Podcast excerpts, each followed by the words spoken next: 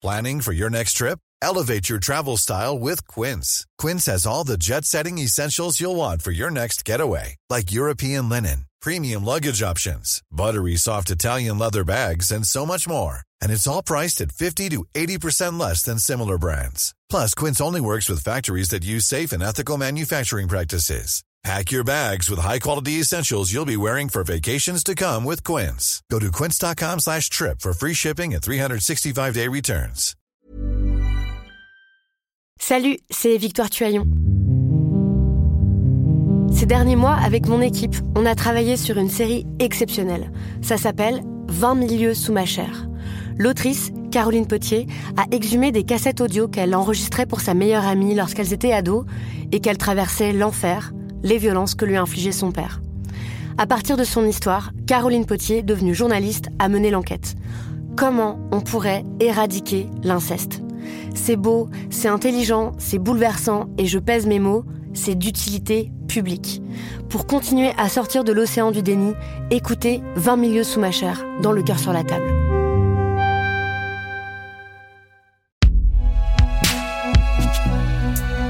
Binge Audio. Salut, c'est Thomas Rozek. Do I have to uh, start my story over again? No. You, dog, you, Nothing's live, so it's like you pick up where you. okay, you definitely got to take me to Boston Market or something after this, man. America, y'all had to see me. Y'all had to get used to this space.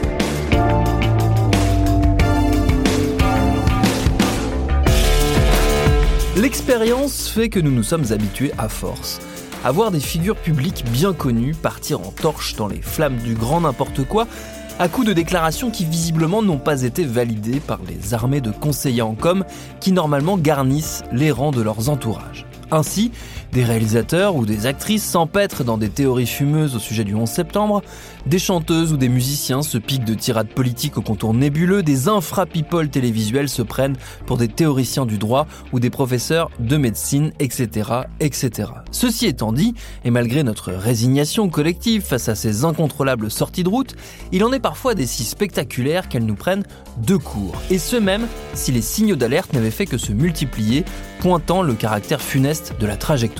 C'est comme quand on regarde un accident de voiture au ralenti. On sait que le pare-brise va voler en éclats et que le conducteur va atterrir au milieu de la chaussée. On est quand même stupéfait par la violence du choc. C'est peu ou prou ce qui se passe en ce moment avec Kanye West. Alors évidemment, la bipolarité dont il souffre joue un rôle majeur dans sa trajectoire cabossée. Ça n'excuse pas tout, mais ça explique en partie pourquoi le rappeur est désormais en roue arrière sur l'autoroute de la consternation. Par ailleurs, on avait toutes les raisons de le voir venir et c'est ce parcours qu'on va retracer avec cet épisode. Bienvenue dans Programme B.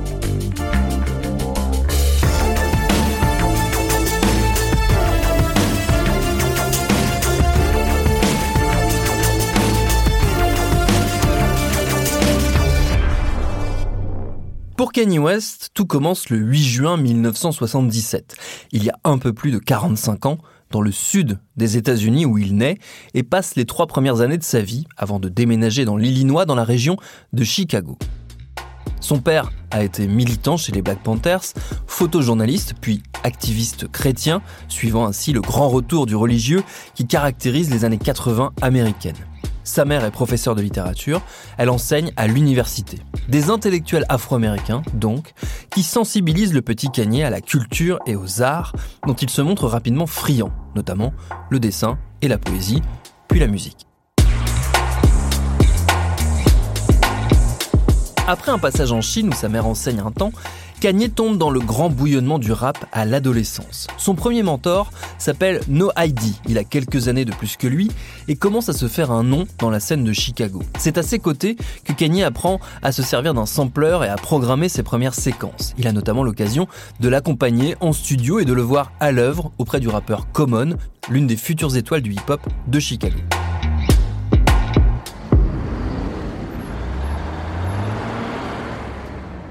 À la fin des années 90, Kanye a 20 ans. Il est étudiant, d'abord en art, puis en littérature, mais ça ne lui convient pas.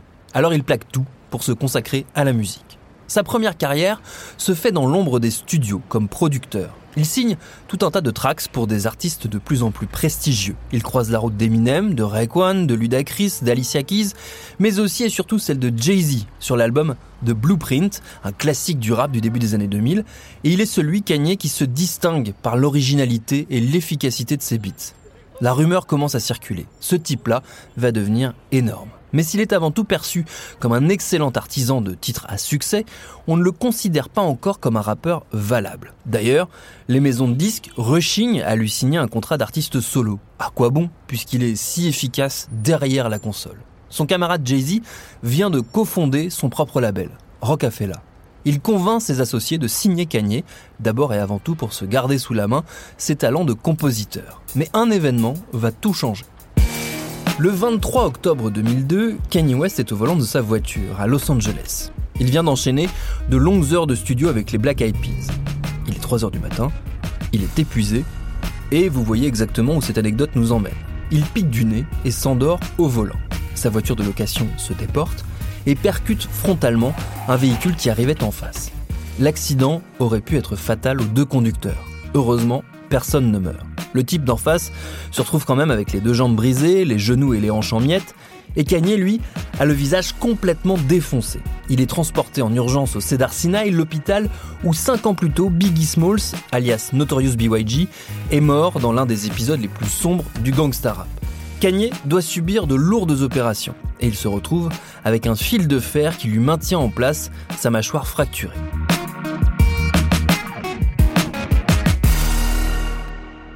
Deux semaines à peine après son accident, alors qu'il a encore la bouche pleine de fils, il est de retour en studio pour enregistrer un titre à lui. Il s'appelle Through the Wire, à travers les fils. C'est littéralement ce qu'il fait. Il rappe à travers les fils et raconte tout ce que l'accident lui évoque. Le morceau sort sur une mixtape et fait forte impression dans le petit milieu du rap, même si on entend bien sur la première version la difficulté qu'a Kanye à rapper vu les conditions.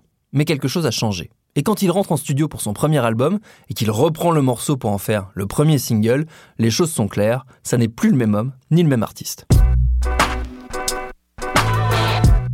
The College Dropout sort en 2004. C'est un carton plein, l'un des plus gros succès pour un premier album dans le hip-hop. Le disque est triplement certifié platine, il se vend à plus de 4 millions d'exemplaires dans le monde. Kanye est nommé 10 fois aux Grammy Awards. Ça y est, c'est une référence. Et au même moment, on voit apparaître les premières alertes, les premiers signes qu'il y a quelque chose qui cloche. Ça tient un peu de choses. Par exemple, tiens, les remises de prix, puisqu'on en parle. Ça va devenir une constante dans sa carrière. Et dès 2004, Kanye se fait remarquer en pétant les plombs à une cérémonie.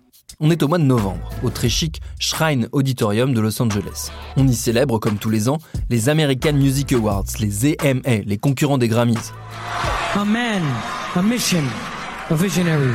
He rose up with furious beats from the depths of a city where the wind rips right through you. Made blazing hits for everyone from Jay-Z and Alicia Keys to Scarface and Britney Spears. His sound rained down upon us and it was good. From the depths of his soul, he will elevate the hip-hop game before your very eyes. Please welcome Kanye West. Kanye est sur scène. Il est surtout nommé dans plusieurs catégories. Alors il sait qu'il a peu de chances de l'emporter dans les principales, puisqu'il est face à son copain Jay-Z, qui a frappé très fort avec son Black Album, et face aux vétérans de Outkast, qui sont difficilement prenables. Mais il s'en fiche. Il n'a Dieu que pour une catégorie, celle des Best New Artists, meilleur nouvel artiste. Ça c'est plié, c'est pour lui.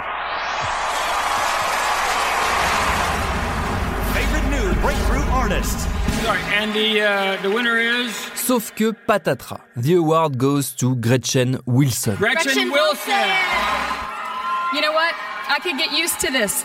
Une chanteuse de country. Le sang de Kanye ne fait qu'un tour. Il quitte avec pertes et fracas les lieux, hurlant à qui veut bien l'entendre, et donc aux journalistes, qui n'ont pas manqué de le noter, que le prix lui revenait de droit et que tout ça est absolument scandaleux. Ça peut paraître anecdotique, et ça l'est d'ailleurs sans doute un peu. Mais c'est un symbole. À partir de là, Kanye va alterner en permanence coups d'éclat discographiques, grands moments musicaux et comportements au mieux inquiétants, au pire totalement inappropriés. En 2005, à l'occasion d'une émission spéciale en solidarité avec les victimes de l'ouragan Katrina, il fait à nouveau la preuve de son côté ingérable en direct en se lançant dans une diatribe contre l'administration Bush qui n'était évidemment pas prévue au programme. They portray us in the media. If you see a black family, it says they're looting. See a white family, it says they're looking for food. And you know it's been five days because most of the people are black. George Bush doesn't care about black people. Pour le coup, il prend position en faveur des Noirs américains abandonnés par le gouvernement. Et sa sortie lui attire certes des critiques, mais aussi un certain respect. Tout comme ses disques, qui sont une suite de succès et de pierres angulaires dans le hip-hop des années 2000. Il est ainsi celui qui signe la fin de l'ère du gangsta rap tout puissant en battant à plat de couture son rival 50 Cent en 2007, avec Graduation, un album très marqué par la musique électronique, qui va avoir une influence décisive sur ce qui va devenir le son mainstream de la décennie qui vient. Mais Kanye est aussitôt rattrapé par ses mauvais côtés. En 2006, il monte sur scène alors qu'il vient de perdre contre Justice pour le prix du clip de l'année au MTV European Music Awards. Hey, if I don't win, the award show loses credibility. Il se met très en colère contre la chaîne qui diffuse avec délectation les images et trois ans plus tard, il en remet une couche lors d'un événement resté célèbre. The MTV Video Music Awards took place on Sunday night, September 13th, live from New York City's Radio City Music Hall. Nous sommes en septembre 2009 à New York. Le vénérable Radio City Music Hall accueille les MTV Video Music Awards. C'est un peu les Oscars du clip. C'est une cérémonie donc qui compte dans le milieu. Vient le moment de remettre le prix de l'artiste féminine de l'année. Et c'est Taylor Swift qui gagne. Sauf que Kanye ne l'entend pas de cette oreille. Ni une ni deux, il monte sur scène, encore, il prend le micro des mains de la pauvre Taylor Swift totalement désarçonnée, on le serait à moins, et il se lance dans un plaidoyer en faveur de son amie Beyoncé, qui selon lui méritait bien plus le prix avec son clip pour Single Ladies. I'm really happy for you. I'm let you finish. But Beyonce had one of the best videos of all time. One of the best videos of all time. La scène est surréaliste. La caméra capture même le désarroi et l'embarras profond de Beyoncé qui n'avait rien demandé. Taylor Swift est en larmes, c'est un désastre. Beyoncé tentera d'ailleurs de rattraper un peu le coup quelques instants plus tard lorsqu'elle reçoit le prix du meilleur clip de l'année et elle invite alors Taylor Swift à la rejoindre sur scène. I remember being 17 years old up MTV award Destiny's Child. So I'd like for Taylor to come out and have her moment.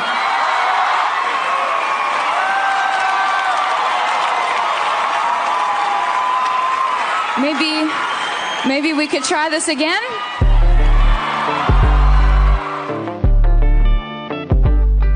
Mais le mal est fait. Les images de l'interruption de Kanye font le tour du monde. Elles sont commentées partout, jusqu'à la Maison Blanche, où le président Obama se fend d'un lapidaire qualificatif destiné à son compatriote de Chicago, un abruti. Point à la ligne. Ça ne va pas aller en s'améliorant. Et si on s'en tenait aux sorties gênantes lors des cérémonies, ça irait encore. C'est même devenu une sorte de running gag au sein de la profession. Kanye a même essayé d'en rire et d'en parler avec plus ou moins de réussite dans ses chansons. Mais le problème, c'est que le rappeur va de plus en plus loin dans l'extrême. Déjà, il n'est pas rare qu'il ponctue ses sorties publiques de longues déclarations sur son statut d'icône, de star totale, de légende vivante. Il se compare à Shakespeare, il crie haut et fort qu'il est l'artiste le plus influent de sa génération, et il commence à parler de politique. Et là, ça craint. Une nouvelle fois, ce serait un peu long et fastidieux de faire la liste exhaustive de ces déclarations choquantes. On va donc s'en tenir à quelques exemples qui en disent long. Tiens, pour commencer, sa relation avec les présidents américains. Alors avec Obama, on l'a vu, c'est compliqué. Et en 2015, Kanye annonce carrément qu'il va lui aussi se lancer dans la course à la Maison Blanche. Objectif 2020. Il est très sérieux, même si ça fait essentiellement sourire tout le monde. Mais en 2016, arrive dans le jeu politique américain un invité inattendu. Donald Trump. Élu contre toute attente, et pour la plus grande consternation de la planète entière, l'homme d'affaires tape dans l'œil du rappeur, qui voit en lui un outsider, un type qui brise les codes comme lui. et il se met donc à soutenir très activement le nouveau président, au point d'annoncer qu'il décale ses ambitions présidentielles à lui pour 2024, histoire de laisser le temps à son nouvel ami d'enquiller ses deux mandats sans craindre de l'avoir en face de lui. Après de petits désaccords en début de mandat, la passion entre les deux hommes reprend de plus belle en 2018. West clame son amour de Trump, pose avec une casquette Make America Great Again, le slogan de campagne du président.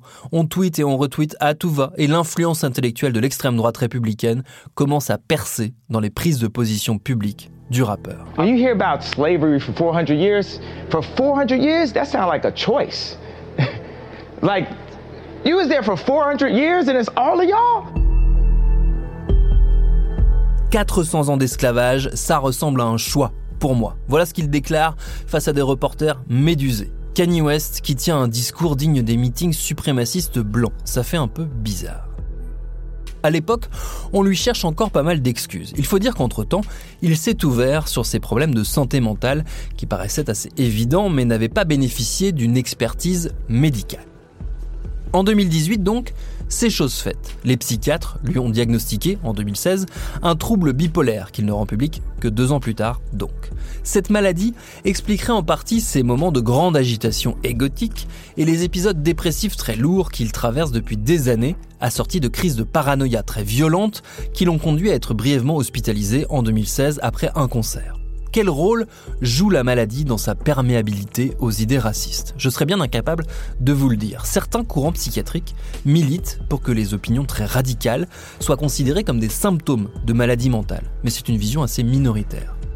Pour ce qui est de West, qui par ailleurs remet régulièrement en doute le diagnostic le concernant, c'est dur de ne pas penser que la bipolarité joue un rôle crucial dans toute sa trajectoire, même si elle n'excuse évidemment pas tout. D'ailleurs, puisqu'on parle d'excuses, Kanye West a beau en présenter après sa tirade sur l'esclavage, le mal est fait. Il s'enferme de plus en plus dans son personnage de rappeur d'extrême droite. En 2019, il s'attaque à un sujet tout aussi douloureux, l'avortement. Il prend position pour le retour de son interdiction, il salue les politiciens réactionnaires qui font de même, et il s'aliène pour le coup sa propre famille, son couple très médiatique avec Kim Kardashian, parent lambeau, ses propos anti-IVG ayant visiblement pesé très lourd dans la balance lorsque la mère de ses quatre enfants décide de mettre un terme à leur mariage en 2020. After turning 40 this year, I realized like no, I don't want a husband that lives in a completely different state. To me, I thought, oh my god, that's when we're getting along the best.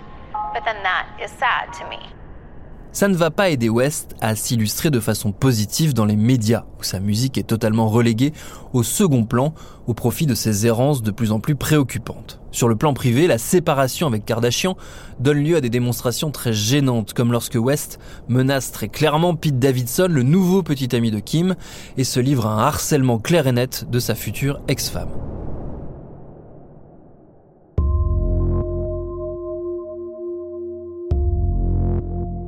L'année 2022 va voir les choses s'accélérer et pas pour le meilleur. Au mois d'octobre dernier, West est à Paris pour la Fashion Week. Il vient y présenter la collection de sa marque Yeezy, sa collaboration au long cours avec Adidas. Un énorme succès qui dure depuis des années et l'une de ses nombreuses activités dans le secteur de la mode où il est très présent. Le problème, c'est qu'il vient face au public en arborant un t-shirt floqué d'un slogan très lourd de sens, White Lives Matter, la réponse des suprémacistes blancs au slogan Black Lives Matter, qui est devenu mondialement connu après les différentes affaires de violences policières meurtrières qui ont émaillé l'actualité ces dernières années, et notamment la mort de George Floyd en 2020. La démarche de Kanye West est vue non pas comme une simple provocation d'un artiste qui cherche à tout prix à faire parler de lui, mais comme un vrai signe d'allégeance envers les franges les plus radicales de l'extrême droite américaine, qui s'empressent d'ailleurs de reprendre et de saluer la démarche de West. Ce dernier en rajoute en déclarant sur Instagram que Black Lives Matter était, je cite, une arnaque, les dés sont jetés. Tout le mois d'octobre ressemble à une longue descente aux enfers. Quatre jours après l'épisode de Paris, West repart à l'assaut sur Instagram. Il accuse Puff Daddy d'être à la solde des juifs. Le voilà bloqué sur Instagram. Il réactive alors son compte Twitter qui est resté muet depuis deux ans. Et il enchaîne les déclarations antisémites. Bloqué à nouveau. Le voilà maintenant dans les médias qui acceptent de lui tendre un micro. Sur Fox News, chez le très conservateur Carlson, il réitère ses délires antisémites, des propos qui seront coupés au montage mais qui fuitent dans la presse. Rebelote quelques jours plus tard sur CNN où il déclare carrément être la cible d'une mafia juive et alors que des manifestants néo-nazis défilent à Los Angeles avec des banderoles Kanye a raison à propos des juifs, en faisant des saluts hitlériens, la même CNN dévoile des témoignages faisant état de sa fascination pour Adolf Hitler, citant son admiration pour Mein Kampf et affirmant même que son album de 2018, Ye, avait failli s'appeler Hitler. Cette avalanche d'horreur lui coûte cher auprès du public, d'une part, mais aussi auprès de ses sponsors. Les uns après les autres, les nombreuses marques qui avaient maintenu leur lien avec la star malgré les années et malgré les polémiques, décident que les choses sont allées trop loin. Vogue, Balenciaga, Adidas, Gap, la très puissante agence CAA, toutes annoncent l'annulation de leur contrat avec West. Plusieurs grandes marques de distribution retirent des rayons les produits portant la marque de West. Il ne lui reste plus que ses nouveaux amis d'extrême droite, et il s'affiche à leur côté. En novembre, il est invité à Mar-a-Lago, la luxueuse résidence floridienne de son ami Donald Trump il s'y pointe, en compagnie d'un personnage qui en dit long sur son errance, Nick Fuentes. If you're familiar with Nick Fuentes, you probably already know that he's a white supremacist and anti-Semite, a misogynist. He's actually on the no-fly list. A lot of bad stuff. Fuentes est un nazi. Il n'y a pas d'autre mot pour le qualifier. Ancien youtubeur banni de la plateforme pour ses propos haineux, c'est un négationniste, un antisémite notoire et un suprémaciste blanc fanatique.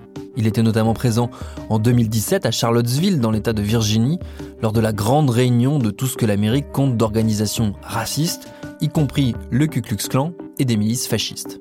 Un rassemblement qui s'est soldé par la mort d'une contre-manifestante tuée lorsqu'un suprémaciste blanc a foncé dans la foule des opposants avec sa voiture. Fuentes était aussi présent à Washington le 6 janvier 2021, sur scène, juste avant l'invasion du Capitole par les fans de Trump. Il incarne donc tout ce que l'ultra-droite américaine a de plus nauséabond, et c'est avec lui que Kanye West a choisi d'aller dîner chez Trump. Former President Donald Trump is defending himself against a Republican backlash over his recent dinner with two known anti Semites. As you may know by now, Trump hosted white nationalist and Holocaust denier Nick Fuentes at Mar a Lago last week, along with the rapper Ye, formerly known as Kanye West.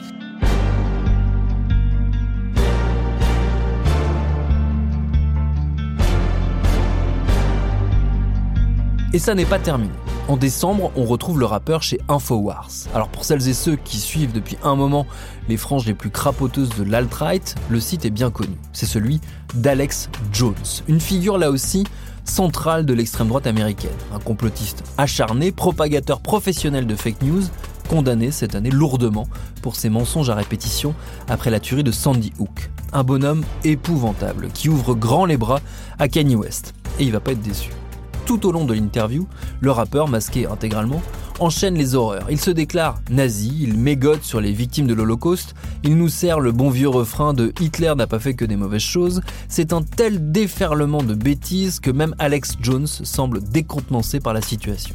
Dès le lendemain, West poste sur son compte Twitter un montage, une étoile de David, avec à l'intérieur la croix gammée nazie. Son compte saute à nouveau. Même Elon Musk, le nouveau boss de Twitter, pourtant assez amen avec l'ultra-droite américaine, n'a pas trouvé comment le défendre.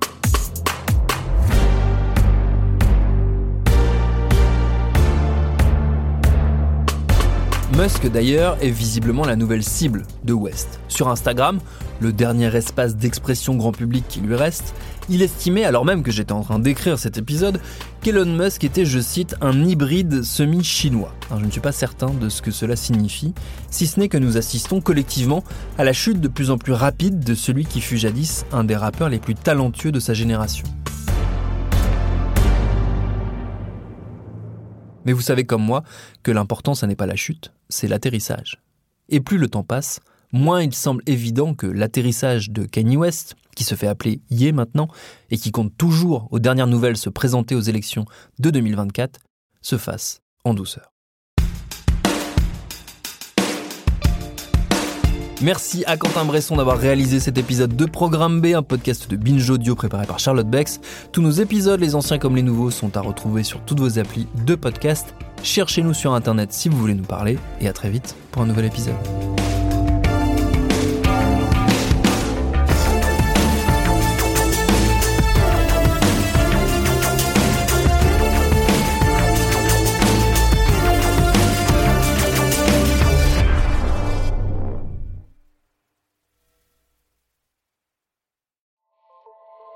Salut, c'est Sinamir du podcast L'Affaire.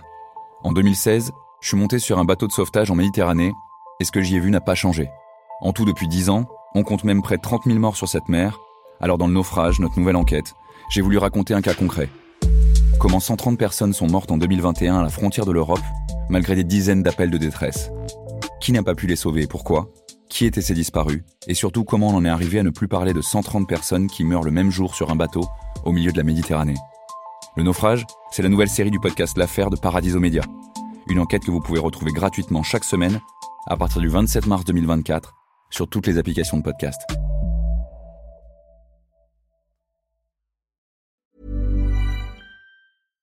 When you make decisions for your company, you look for the no-brainers. And if you have a lot of mailing to do, stamps.com is the ultimate no-brainer. It streamlines your processes to make your business more efficient, which makes you less busy. Mail checks, invoices, legal documents, and everything you need to keep your business running with stamps.com. Seamlessly connect with every major marketplace and shopping cart. Schedule package pickups and see your cheapest and fastest shipping options from different carriers with rates up to 89% off USPS and UPS rates. And with the stamps.com mobile app, you can take care of mailing and shipping wherever you are. Make the same no-brainer decision as over 1 million other businesses with stamps.com. Sign up with code program for a 4-week trial plus free postage and a free digital scale. No long-term commitments or contracts. That's stamps.com. Code program.